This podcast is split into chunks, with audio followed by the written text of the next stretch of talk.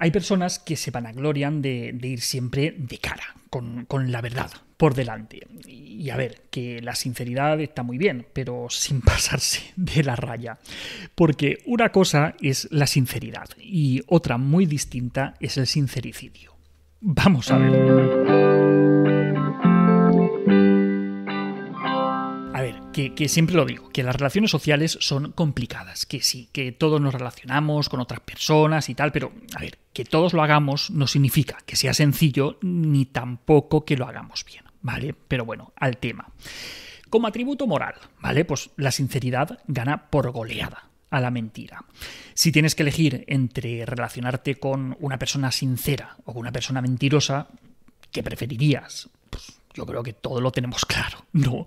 Con una persona sincera sabes que lo que te diga va a ser cierto, mientras que con una persona mentirosa pues no lo vas a tener nunca claro, ¿vale? Ni siquiera cuando te dice que está siendo sincero, porque claro, hemos dicho que es una persona mentirosa, ¿vale?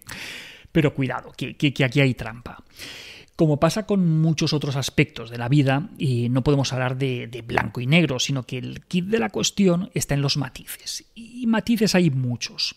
Entre la mentira patológica y el sincericidio hay muchos puntos intermedios en los que nos situamos la mayoría.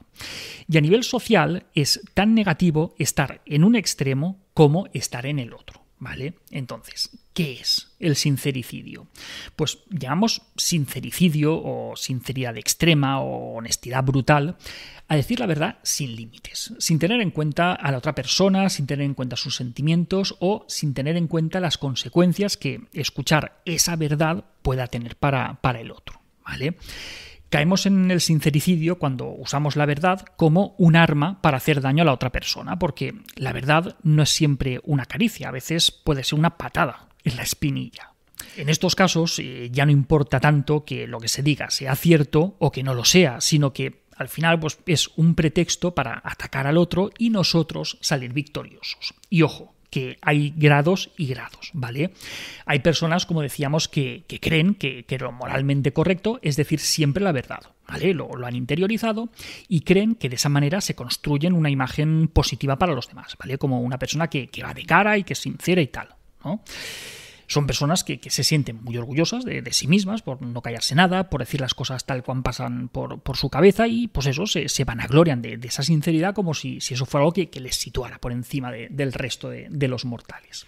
Seguro que, conoces a alguna persona de estas que, no duda en decirte que esos pantalones te sientan mal, que tienes mala cara, que has engordado, que esa decisión que has tomado es una cagada enorme, ¿vale? Y es que encima cree que te está haciendo un favor.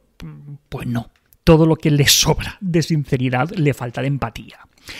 El sincericidio realmente no, no aporta nada, ¿vale? No, no, te hace mejor persona, no mejora tu autoestima, no mejora la de los demás, no mejora tus habilidades sociales, sino más bien todo lo contrario. ¿eh?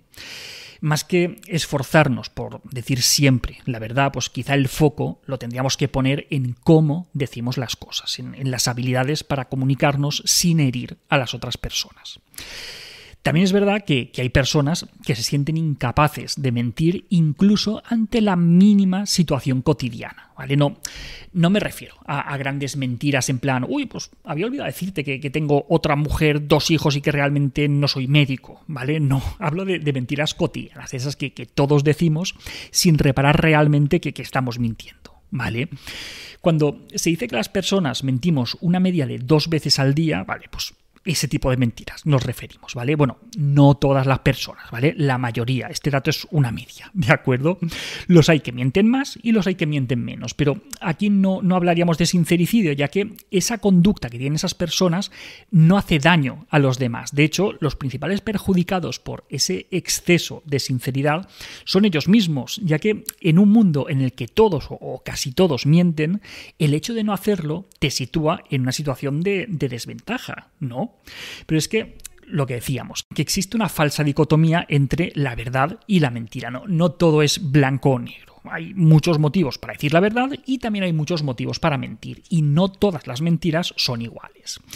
Según Michael Lewis, Michael Lewis es el director del Institute for the Study of the Child Development y es, el autor de, más de 100 artículos científicos. ¿vale? Pues bien, pues según este señor, Michael Lewis, existirían cuatro tipos fundamentales de mentiras. Por un lado, mentiras destinadas a proteger los sentimientos de otra persona. ¿vale? Luego estarían las mentiras destinadas a protegerse a uno mismo para, para evitar el castigo o lo que sea. ¿vale? En tercer lugar, tendríamos el autoengaño y finalmente, en cuarto lugar, tendríamos las mentiras destinadas a hacer daño a los demás. Pues bien, centrémonos en el primer tipo de mentiras, ¿vale? Las destinadas a proteger los sentimientos de los otros. Este tipo de mentiras, que se llaman a veces mentiras piadosas, son necesarias para mantener unas relaciones sociales satisfactorias, para, sentirnos bien con los demás y que los demás se sientan bien con nosotros, ¿vale? Por ejemplo, cuando vas por la calle y te encuentras con alguien que, hacía mucho que no veías, pues es mejor decir, oye, me alegro mucho de verte, en vez de decirle, pues mira, oye, la verdad es que me es bastante indiferente el haberte visto, apenas pienso en ti y por eso hace años que perdimos el contacto a pesar de vivir en el mismo barrio. A ver, ¿Estás siendo sincero, yendo con la verdad por delante? Pues sí. ¿Estás siendo bastante imbécil? Pues también, ¿vale? Pues eso, que, las mentiras tienen un papel importante como amortiguador de las relaciones sociales. De hecho, eh, se ha visto que los niños más hábiles para enmascarar sus emociones, para proteger eh, las emociones de los demás, eran más queridos y eran más populares entre sus compañeros. Entonces, mm, ¿deberíamos fomentar las habilidades relacionadas con el engaño y con la mentira en los niños? Bueno, pues aunque suene raro, en realidad no lo es tanto. Me explico. Y la mayoría de los padres, antes o después, les explicamos a los niños que ante ciertas situaciones que pues, esas cosas no se dicen o les decimos, a la gente no le gusta que le digan esas cosas, con lo que, además de enseñarles a ser educados, les estamos enseñando a mentir. Pero, además de mentir, les estamos enseñando a tener en cuenta los sentimientos de los demás, ¿vale? En fin, pues eso, que si hablamos de la verdad y de la mentira, pues no es tan sencillo como concluir que decir la verdad siempre sea lo correcto y mentir lo incorrecto.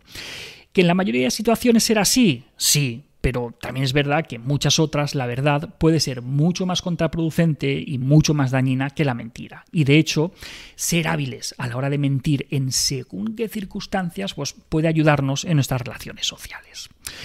Y hasta aquí otra píldora de psicología. Si os ha gustado podéis ayudarnos compartiéndola. Además tenéis muchos más vídeos y muchos más artículos en el canal de YouTube y en albertosoler.es y en todas las librerías nuestros libros Hijos y Padres Felices y Niños sin etiquetas. La semana que viene, más. Un saludo.